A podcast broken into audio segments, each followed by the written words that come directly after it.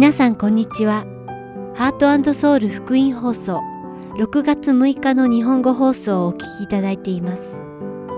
このシーズンは聖書を一緒に読みましょう。アリゾナ、フィニックス、JIBC、ヤソ牧師によるグランドキャニオンの彼方からとクリスチャニーズ入門講座を13週にわたってお届けします。では、聖書を一緒に読みましょうをお聞きください。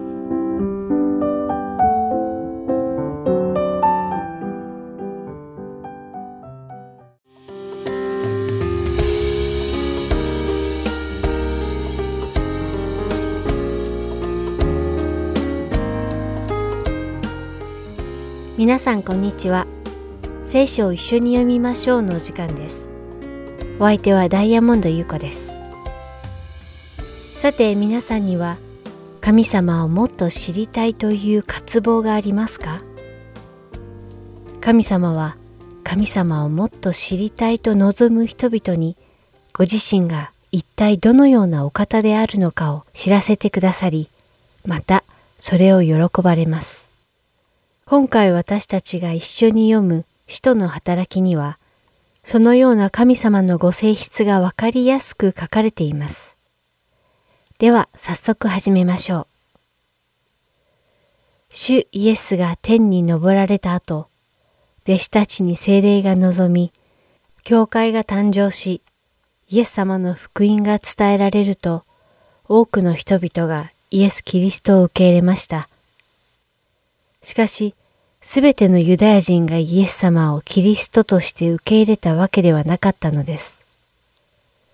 そのような人々の中には、イエス様を憎む人々もおり、彼らはイエス様の弟子たちがイエス様の名前で福音を伝えることを禁じていました。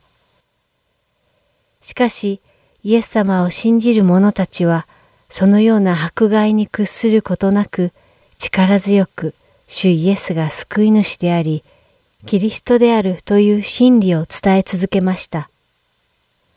またその間に、教会の執事を務めていた弟子のステパノが、ユダヤ人たちによって殺されてしまいます。生徒たちは大変悲しみましたが、このようなひどい迫害でさえ、イエス様の福音の伝道を止めることはできませんでした。使徒の働きの第8章4節には、教会の迫害から逃れ、散らされた人々が福音の御言葉を述べ伝え続けたことが書かれています。ピリポは当時ユダヤ人が接触を禁じていたサマリアでも福音を述べ伝えました。その結果、多くのサマリア人がイエス様を救い主として信じて受け入れるという驚くべき奇跡が起きたのです。福音の伝道はサマリアで止まることなくさらに広がっていきました。そしてイエス様の福音は遠くエチオピアにまで伝わっていったのです。ある時、エチオピアの宦官がイスラエルの神様に礼拝を捧げるためエルサレムを訪れます。この行動は彼が神様を信じていたからに他なりません。そしてこの宦官は無事礼拝を終え、馬車に乗って本国に帰る道すがら、預言者イザヤの書を読んでいました。ピリポはその時、精霊に導かれて荒野に行き、その宦官と会うのです。そしてピリポはこの宦官に、あなたは読んでいることがわかりますか？と尋ねました。宦官は、導く人がいなければどうしてわかりましょう？と答えます。そこでピリポはこの宦官にイザヤ書の御言葉を説明しながらイエス・キリストの福音を述べ伝えるのです。そしてピリポの説明を聞いた宦官はイエス様がキリストであることを信じて受け入れ、その場で洗礼を受けました。ではなぜ精霊はピリポにわざわざ荒野まで出向かせて福音を述べ伝えさせたのでしょうか？それはエチオピアの宦官が神様のことをもっと知りたいという思いを持っていることを神様がご存知だったからなのです。だからこそ神様はピリポを送られてこの宦官にイエス様の福音の門を開いてくださったのです。皆さんはどうでしょうか？このエチオピア人の宦官のように神様をもっと知りたいという渇望を感じていますか？他のどんなことよりも神様について知りたいと絶望していますか？使徒パウロはピリピ人への手紙第3章8節で主キリストイエスを知ることは他のどんなことよりも価値がある。と告白しています。神様が私たちの中に主をもっともっと知りたいという渇望を植え付けてくださることを願っています。そしてエチオピア人の宦官にピリポを使わせたように私たちにも神様をもっともっと深く知るための門を開いてくださるように祈っています。それでは使徒の働き第8章2節から40節までの御言葉を読みして、今回の放送を終わりたいと思います。敬虔な人たちはステパノを葬り、彼のために非常に悲しんだ。サウロは教会を荒らし、家々に入って、男も女も引きずり出し、次々に牢に入れた。他方、散らされた人々は、御言葉を述べながら巡り歩いた。ピリポはサマリアの町に下っていき、人々にキリストを述べ伝えた。群衆はピリポの話を聞き、その行っていた印を見て、皆揃って彼の語ることに耳を傾けた。汚れた霊に疲れた多くの人たちからは、その霊が大声で叫んで出ていくし、多くのチューブの者や足の苗えた者は治ったからである。それでその町に大きな喜びが起こった。ところが、この町にシモンという人がいた。彼は以前からこの町で魔術を行ってサマリアの人々を驚かし、自分は偉大なものだと話していた。小さなものから大きなものに至るまで、あらゆる人々が彼に関心を抱き、この人こそ大能と呼ばれる神の力だと言っていた。人々が彼に関心を抱いたのは、長い間その魔術に驚かされていたからである。しかし、ピリポが神の国とイエス・キリストの皆について述べるのを信じた彼らは、男も女もバプテスマを受けた。シモン自身も信じてバプテスマを受け、いつもピリポについていた。そして、印と素晴らしい奇跡が行われるのを見て驚いていた。さて、エルサレムにいる人たちは、サマリアの人々が神の言葉を受け入れたと聞いて、ペテロとヨハネを彼らのところへ使わした。二人は下っていって、人々が精霊を受けるように祈った。彼らは、主イエスの皆によってバプテスマを受けていただけで、精霊がまだ誰にも下っておられなかったからである。二人が彼らの上に手を置くと、彼らは精霊を受けた。人たちが手を置くと、御霊が与えられるのを見たシモンは、人たちのところに金を持ってきて、私が手を置いた者が誰でも精霊を受けられるようにこの権威を私にもください。と言った。ペテロは彼に向かって言った。あなたの金はあなたと共に滅びるがよい。あなたは金で神の賜物を手に入れようと思っているからです。あなたはこのことについては何の関係もないし、それに預かることもできません。あなたの心が神の前に正しくないからです。だから、この悪事を悔い改めて主に祈りなさい。あるいは心に抱いた思いが許されるかもしれません。あなたはまだ苦い単純と不義の絆の中にいることが私にはよくわかっています。シモンは答えて言った。あなた方の言われたことが何も私に起こらないように私のために主に祈ってください。このようにして人たちは厳かに証しをし、また主の言葉を語って後、エルサレムへの帰途につき、サマリア人の多くの村でも福音を述べ伝えた。ところが、主の使いがピリポに向かってこう言った。立って南へ行き、エルサレムからガザに下る道に出なさい。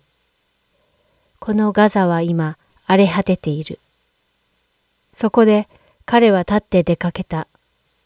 するとそこにエチオピア人の女王カンダケの交換で女王の財産全部を管理していた宦官のエチオピア人がいた。彼は礼拝のためエルサレムに登り、今帰る途中であった。彼は馬車に乗って預言者イザヤの書を読んでいた。御霊がピリポに近寄ってあの馬車と一緒に行きなさいと言われた。そこでピリポが走っていくと、預言者イザヤの書を読んでいるのが聞こえたので、あなたは読んでいることがわかりますか？と言った。するとその人は、導く人がなければどうしてわかりましょう？と言った。そして馬車に乗って一緒に座るようにピリポに頼んだ。彼が読んでいた聖書の箇所にはこう書いてあった。ほふり場に連れて行かれる羊のように、また黙々として毛を刈る者の前に立つ子羊のように、彼は口を開かなかった。彼は癒しめられ、その裁きも取り上げられた。彼の時代のことを誰が話すことができようか。彼の命は地上から取り去られたのである。宦官はピリポに向かって言った。預言者は誰についてこう言っているのですか？どうか教えてください。自分についてですか？それとも誰か他の人についてですか？ピリポは口を開き、この聖句から始めてイエスのことを彼に述べ伝えた。道を進んでいくうちに水のあるところに来たので、宦官は言った。ご覧なさい。水があります。私がバプテスマを受けるのに何か差し支えがあるでしょうか。そして馬車を止めさせ、ピリポも宦官も水の中へ降りていき、ピリポは宦官にバプテスマを授けた。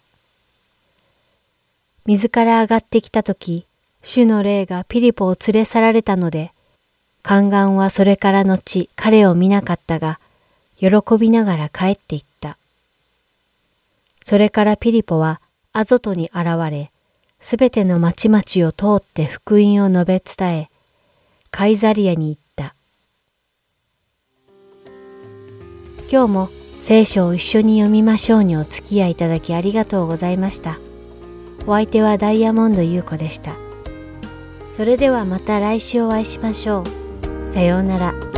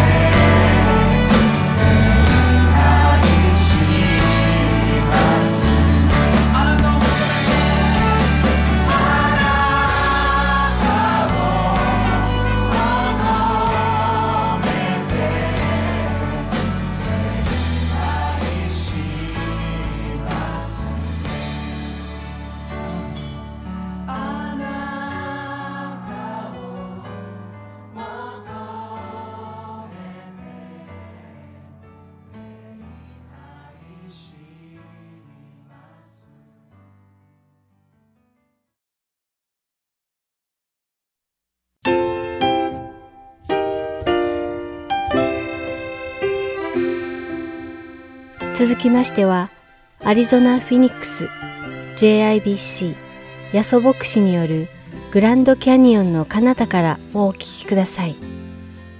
今日のタイトルは、より頼むです。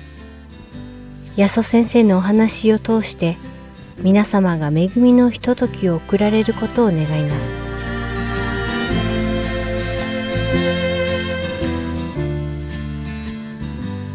ではお祈りいたしましょうイエス様今私たちはこうして一緒にあなたの前に集まっています。場所は離れていても同じイエス様を礼拝できることを感謝いたします。特に今病気で家から出られない方もこういった形で一緒に礼拝できることを感謝いたします。今からイエス様あなたの御言葉に心を傾けます。どうぞ私たちのお語りください。イエス様の名前によって読みます。アメン。はい。えー、1974年の話でありますがその時にですね第4次中東戦争というのが起こりましたその時に、まあ、石油の価格が4倍になってしまったんですね。まあ、オイルショックと言われているものであります。その時に日本でですね、トイレットペーパー騒動が起こりました。もうたくさんの人がですね、もうトイレットペーパーを奪い合って、日本中からトイレットペーパーがなくなってしまいました。まあ、これはですね、大阪のあるスーパーがですね、トイレットペーパーの安売りセールを考えております。で、あんまりにも安いので、トイレットペーパーがですね、すぐなくなるよと言ってですね、宣伝したらものすごい人が来たそうです。そしたらですね、そのことがニュースに載ってですね、大阪のですね、あのトイレットペーパーがなくなったというようなことがニュースで載りました。その時に多くの人はですね、すぐ考えたのはオイルショックのことでありました。オイルショックだから神がないんだ買いに行かなきゃって言って日本中の人がですね、トイレットペーパーを買いあさって、それで大きなパニックになってしまったわけですね。まあ、あれから50年近く経ちました。私はですね、過去にこういう経験があったわけですから、現代人は冷静に判断してパニックを起こさないのではないかと思っていたんです。しかし、私の方が間違っていました。現代人の方がもっとひどくなっていました。つまりマスコミや SNS を通して国を超えてこのトイレットペーパー騒動が起こっています。今日のメッセージのタイトルは「より頼む」です。今日のメッセージのテーマの聖句はですね信玄の3章の5節から6節です。ご一緒に信玄の3章の5節から6節を読んでみたいと思います。ですから日本語の方は日本語英語の方は英語の部分を声を出して読んでみてください。では読みましょう。心を尽くして主により頼め。自分の悟りに頼るなあなたの行くところどこにおいても主を認めよう。そうすれば主はあなたの道をまっすぐにされる。今日ここからですね2つのポイントでお話をしたいと思っています。1つ目のポイント1つ目のポイントは備えをしましょうということです。ここでですね5節の方をもう一度見たいと思うんですが心を尽くして主により頼め。自分の悟りに頼るなと書いてありますつまりですね、自分の経験とか自分の雰囲気というか感覚に頼らないで、主、つまりイエス様の警告の言葉に耳を傾けていただきたいのです。まあ以前にですね、礼拝でですね、聖書に書いてある話はおとぎ話ではなくて、本当なんですよ、奇跡のことも、諸女交代も本当ですよ、そんな話をさせていただきました。まあ、聖書の中には、ノアの箱舟、ノアの洪水という、まあ、奇跡というか、その話も出てますよね。世界中が水に飲み込まれてしまった。まあ、クリスチャンの中でですね、ある方はですね、グランドキャニオンは、あの、ノアの洪水のすごい水の力でできたんだというふうにこう教えてくださる方もいらっしゃいますよね。ノアの洪水は、当時の人類の悪への神の裁きでありました。イエス様は、このノアの洪水に関して、このように話されました。マタイの福音書の24章の38節から39節読みます。洪水前の日々は、ノアが箱舟に入るその日まで、人々は飲んだり、食べたり、結婚式を挙げたりしていました。そして洪水が来て全てのものをさらってしまうまで彼らは分からなかったのです。人の子が来るのもその通りです。ここでですね人の子が来るというふうに書いてありますがこれは聖書を読んでる方もしかしたら知ってらっしゃるかもしれませんが黙示録に書いてある世の終わりの話であります。ノアの時は水による裁きでしたが次は火によるつまり全世界が焼かれる裁きがあるよというふうに黙示録で書いてあります。ですから今回のこのコロナウイルスのことは火による裁きではないのでまだ私たち人類には望みがある終わりではないということであります。ここでイエス様がですね話されているポイントについて考えてみましょう。イエス様がここで言いたかったことはノアの水による裁きが突然であったということであります。ですから火の裁きも突然だから備えをしなさいねとイエス様言ってらっしゃるんです、まあ、今回もですねこのコロナウイルスのことがこんなにですね私たちの生活に影響を与えるとは誰も考えなかったかもしれません。そしてパニックが起こっています。恐れが私たちの心を支配しています。なぜ私たちは恐れるんでしょうか？物がなくなるからでしょうか？または感染経路がわからないからでしょうか？または治療ワクチンが今のところないからでしょうか？こういった恐れっていうのは最終的には命の危険つまり死への恐れとつながるのではないでしょうか？私たちが命の危険を感じるときに恐れを感じます。パニックになります。聖書はこのように言っています。ヘブル書の9章27節。人間には一度死ぬことと死後に裁きを受けることが定まっている。そうです。ここに厳しい現実が書いてあります。誰一人として死から免れることはできないんですね。ここでちょっとですね止まっていただきたいと思います。というのはですねここまでお話聞いててですね皆さんどんな気持ちでしょうか。なんかこの話この後どこに行くの？まあ実はですねご安心していただきたいのはですねバッドニュースが分かるときに何がグッドニュースかが分かるんですねまあ普段はですね私たちの生活の中でですね誰かがですねイエス様を信じて救われませんかとあなたに言われてもですねあなたは何から救われるねんってこう思うかもしれませんもう楽しんでですね、美味しいものを食べて楽しいことしてるとですね、ここが天国だ。これ以上どこにも行きたくないと思うかもしれない。しかし今日のですね、私たちが聖書で学んでいるように、心を尽くして主によりたので、自分の悟りに頼るなとありますけども、私たちの感覚だけではできない。つまり実際の問題がある。バッドニュースがあるんです。ですからぜひですね、もう少しだけバッドニュースに話させていただいて、その後にグッドニュースを話したいと思います。では話を戻しまして、ヘブル書9章27節人間には一度死ぬことと死後に裁きを受けることが定まっている。つまり私たち全ての人が100%出会う問題、それは死ということです。また、死も現実であるならば、死後に裁かれるということも100%現実です。聖書は裁きの時に裁判官であるイエス様と出会うと書いてあります。そしてそれが突然起こると書いてあるんですね。ですから皆さん、今日といううちにですね、今といううちにイエス様との関係を築いていただきたいと思うのです。あなたはイエス様との本当の関係を持っていらっしゃるでしょうか？イエス様との本当のリレーションシップを築くためには、まず自分に罪があるということを認める必要があります。私は罪を犯しましたと認めることなんです。他人ではなくて、私に罪があるんですというふうに認めるんです。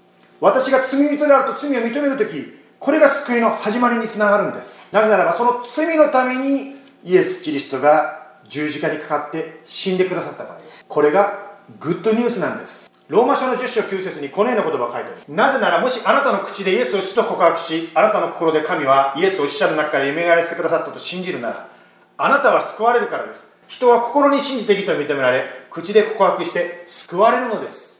ですからぜひですね、このイエス様のこの救いを受けていること、これが私たちの信仰にとって大事なこと、エッセンシャルになるんです。ですから、今、イエス様を信じたいと思う方、今ここでできます。またすでにイエス様を信じてらっしゃる方も、よければ、私について一緒に今から祈りませんか？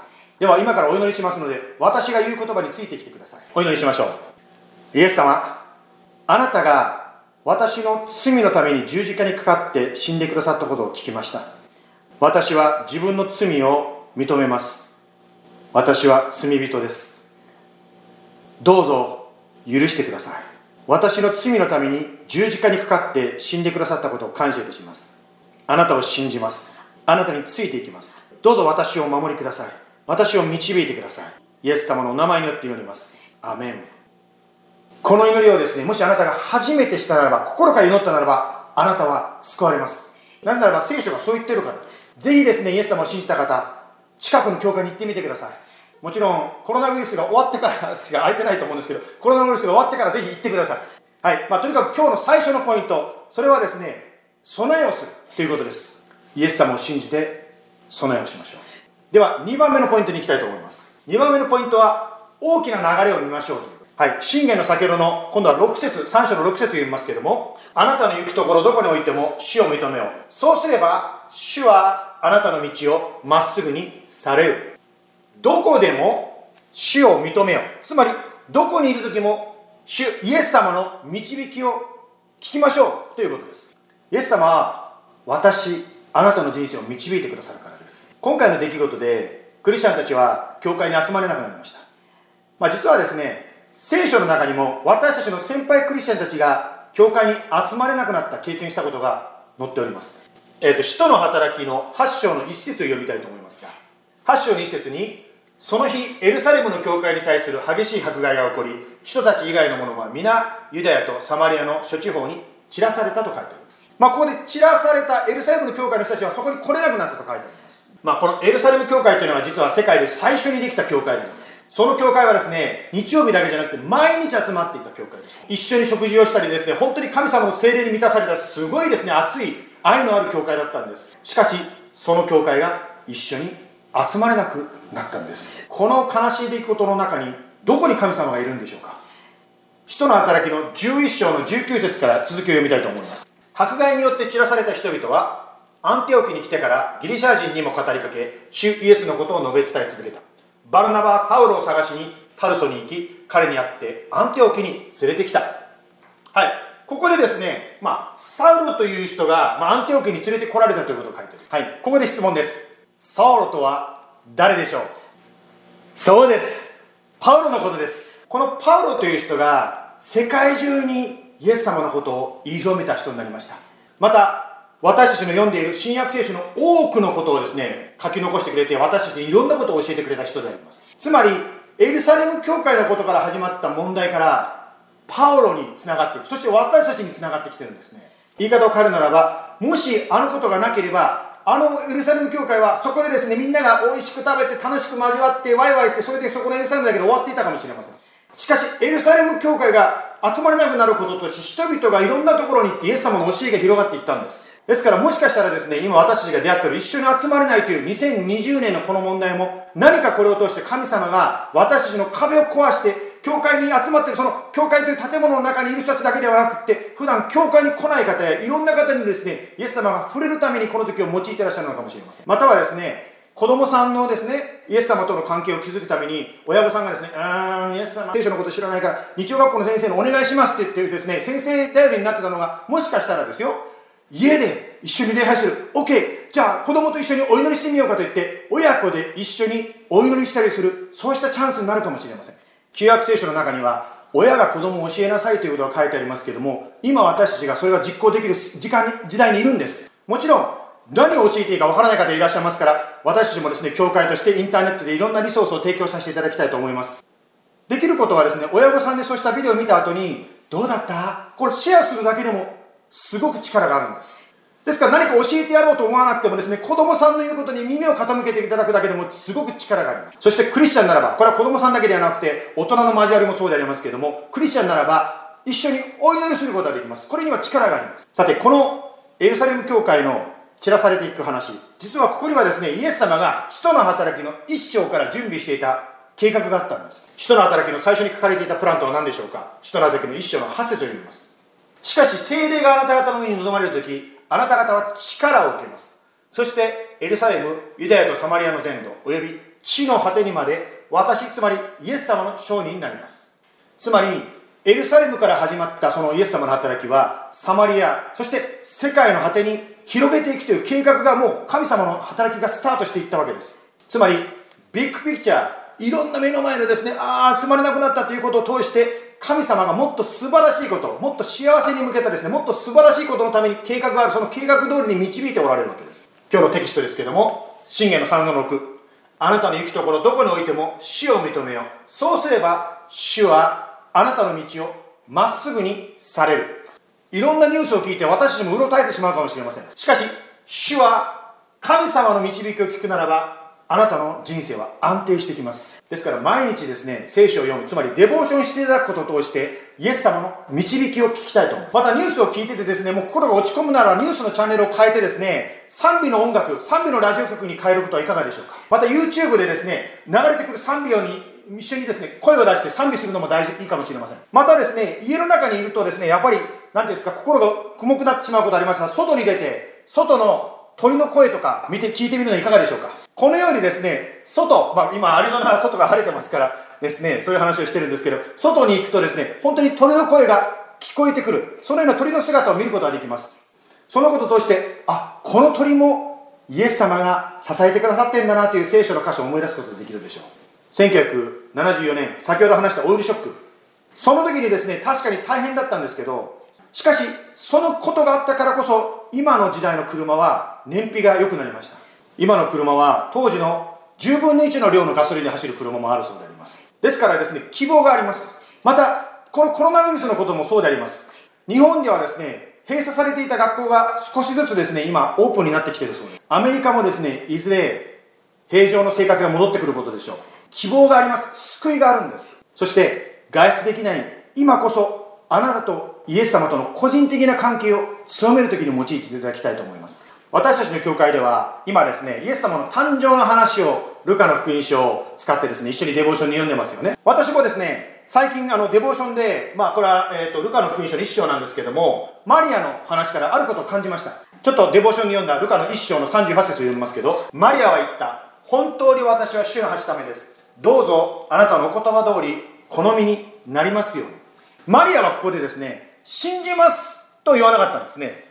そうじゃなくてこう何ていうんですか私は主のはしためです。私はもう奴隷の女です。みたいな言い方してますね。どうぞあなたの言葉通り好みになりますようにって力の抜けてるです。肩の力の抜けたそんな姿を私は感じました。まるで小さな子供が親を信頼してるように、まあ、ただ信頼します。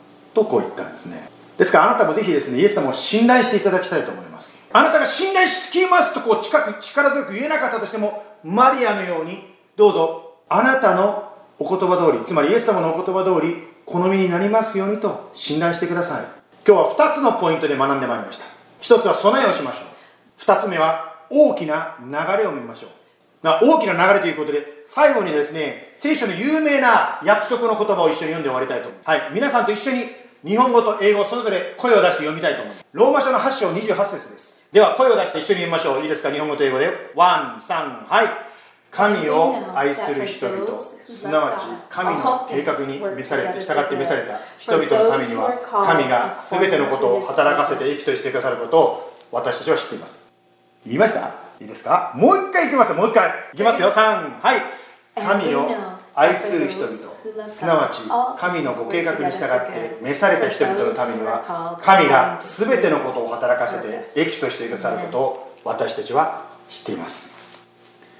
イエス様が真実ならばこの計画も必ずあなたの人生に起こります。お祈りしましょう。イエス様は今日こうして一緒にイエス様を礼拝できることを感謝いたします。場所は離れていてもこのように同じイエス様を心一つになって礼拝できることありがとうございます。私たちはあなたを信頼します。あなたにより頼みます。この世はいろんなことがあります。しかしイエス様はその世の中でもグッドニュース救いを準備してくださいました。ですから私たちはあなたを信頼します。あなたに聞きます。どうぞ今日この話を聞いているお一人一人の上に神様の豊かな祝福豊かな守りがありますように。そして早くこの本当にコロナウイルスの解決法が見つかって本当に神様共にイエス様の前に健康でまた幸せな人生を過ごしていくことができるように導いてください。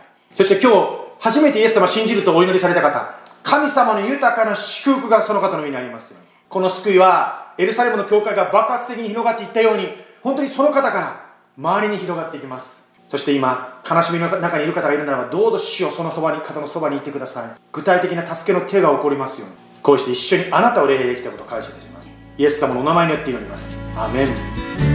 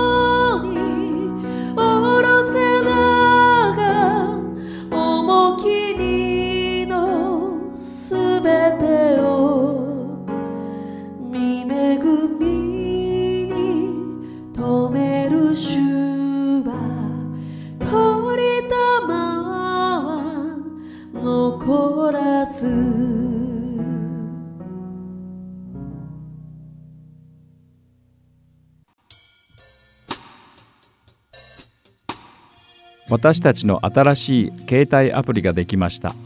どうぞ Heart & Soul Gospel Ministries のアプリを Play Store または App Store からダウンロードしてください。今週のプログラムや過去のプログラムを聞くことができます。Android 携帯や iPhone で Heart & Soul またはアルファベットで HSGM と検索してください。ご質問がありましたら電話または E メールでご連絡ください。電話番号は602-866-8999 E メールアドレスは heartandsoul.org at gmail.com です。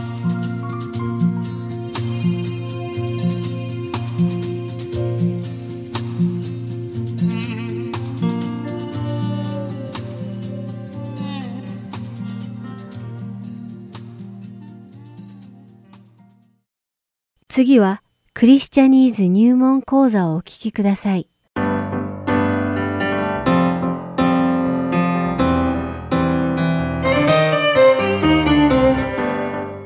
皆さんこんにちは。クリスチャニーズ入門講座の時間です。お相手は関恵子です。今日もクリスチャニーズと呼ばれるクリスチャンがよく使う言葉やフレーズについて学んでいきましょう。新約聖書を読むと、イエス様の弟子たちについて書かれた箇所がたくさん出てきます。皆さんは十二弟子の名前をすべて言うことができますか？これはよく聞かれる質問ですが、私はペテロ、ヨハネ、アンデレ、マタイ、ヤコブ、ユダとこのあたりまではスラスラと出てくるのですが、その後がなかなか思い出せないことがよくあります。そこで聖書を開いて十二弟子の名前を見つけようとしていたとき、ふとあることに気がついたのです。それは、この十二人の弟子たちが、ある箇所では弟子と呼ばれ、また別の場所では使徒となっているのです。なぜ同じ人物なのに違う呼び方があるのだろうと思ったのです。そしてどういう時に弟子と呼び、またどんな時に使徒という言葉が使われるのか、それにはどんな違いがあるのだろうと考えました。というわけで今回のテーマは弟子と使徒の違いについてです。では早速始めましょう。まず、弟子という言葉は、新約聖書が書かれたコイネーと呼ばれる古代ギリシャ語のマセテスから訳されており、一般的に学ぶことを意味しています。さらに、生徒、または見習い、あるいは学習に従事している人を指すこともあります。そして、このマセテスという言葉は、イエス様がまだ地上におられた時に、イエス様に従い、イエス様から直接教えや訓示を受けた十二弟子を指す時に使われているのです。しかし、それ以外の意味でのこのマセテス、弟子という言葉が使われている場所があります。それは、ルカの福音書の中に出てきます。イエス様に従った70年を指して、このマセテスという言葉が使われているのです。その他にも、イエス様に従っていた群衆や、初期の教会の信徒たちも、弟子と書かれていることから、十二弟子以外にも弟子という呼称が使われていたことがわかります。これらのことから、弟子というのは一般的にイエス様に従う人たちのこと、つまりクリスチャンのことを指していることがわかります。では、使徒とは何なのでしょうか？マタイの福音書の第10章の2節において、イエス様が12人の弟子たちを送り出す場面では、彼らに対して十二使徒という言葉が使われています。この使徒という言葉はギリシャ語のアポストロスが語源で送り出されたものをまたは送り出す、使わすという意味があります。転じてこの使徒という言葉には重要な使命を遂行するために任命され、そのために必要なすべての絶対的な権威を授けられて送り出された伝道者という意味を含んでいます。さらに、聖書の中では、この使徒という言葉は、イエス様に従って福音の伝道を行った初期の教会の人々のことを指していることもあります。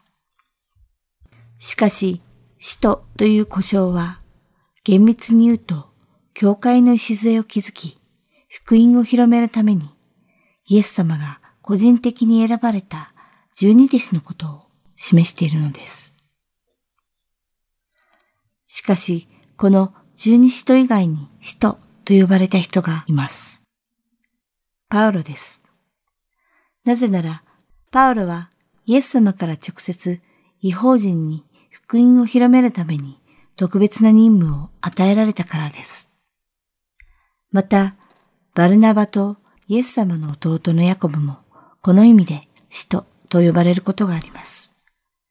要するに、神様から特定の任務を遂行するために直接任命された弟子たちを総称して使徒と呼ぶのです。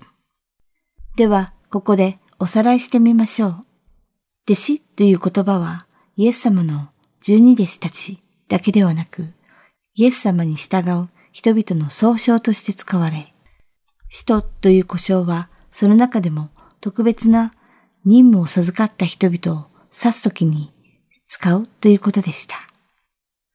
さて、そうなるとまた新しい疑問が浮かんできます。なぜ12人の弟子たちは十二使徒、また十二弟子と両方の言葉で呼ばれることがあるのでしょうか？それはこういうことです。新約聖書の中でこの十二人が弟子と呼ばれたのはイエス様の教えを受けている時なのです。そしてその後、イエス様が彼らを使徒として任命されてからは使徒となっています。その時から十二使徒たちは福音の伝道をはじめ、初期の教会の指導者としての使徒の任務を全うしました。この理由で十二弟子は十二使徒とも呼ばれているのです。誰でもイエス様に従う人は弟子であり、リスナーの皆さんも私も主イエスの弟子の一人です。神様の栄光のために私たち一人一人が毎日弟子としての信仰に満ちた生き方をし、主のために働きを全うできることを祈っています。では、また次回、クリスチャニーズ入門講座でお会いしましょう。お相手は、関恵子でした。さようなら。